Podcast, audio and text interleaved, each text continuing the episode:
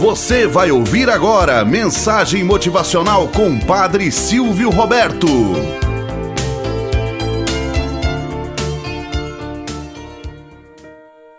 Olá, bom dia, flor do dia, cravos do amanhecer.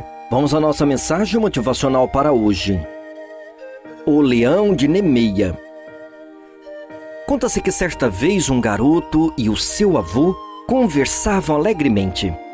Então, vovô, se o leão tinha a pele que nem aço perfurava, como foi que Hércules pôde acabar com ele? Pois é, meu neto, o príncipe Hércules acreditou que seria incapaz de superar esse inimigo.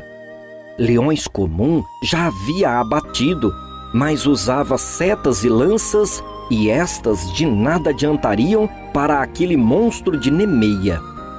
Mas então, vovô, como ele conseguiu matar o leão? Meu neto, Hércules não o atacou imediatamente. Observou atentamente como o leão agia. E ao perceber que nenhum metal perfurava sua pele, atirou fora suas lanças e, com um pedaço de pau, abateu o leão. Precisava depois retirar sua pele mas como, se mesmo morto, faca algum a cortava? O que ele fez então, vovô? Raciocinou que a única maneira de cortar a pele do leão seria com suas próprias unhas. E usando as garras do animal morto, cortou a pele. E com ela, fez uma espécie de capa.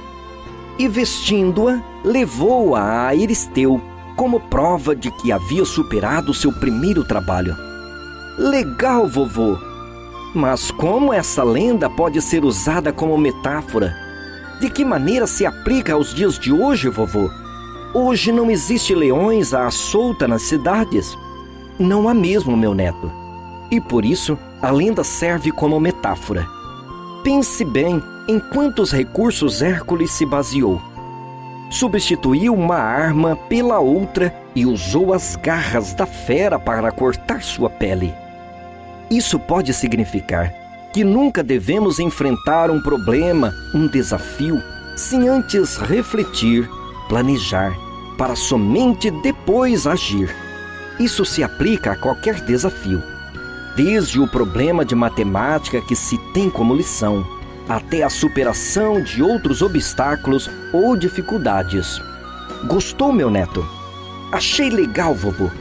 Não enfrente um desafio sem antes pensar, sem antes planejar, para só depois agir. O neto entendeu perfeitamente. Moral da história: Às vezes queremos enfrentar os maiores dragões, os maiores monstros com nossas próprias forças, com nossas próprias armas. Mal nos damos conta que devemos raciocinar perfeitamente todos os meandros para saber como atacar o tal monstro.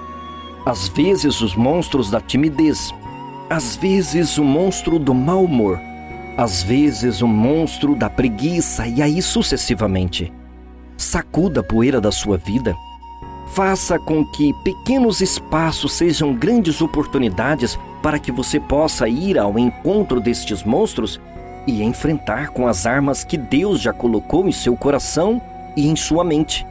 Não importa se você se sinta fraco ou não, Deus já é a solução da sua vida.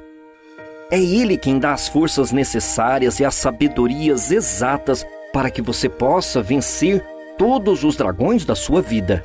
Não cruze os braços esperando sempre a mais bela oportunidade.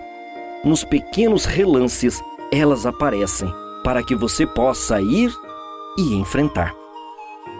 Tenhamos um bom dia na presença de Deus e na presença daqueles que nos querem bem.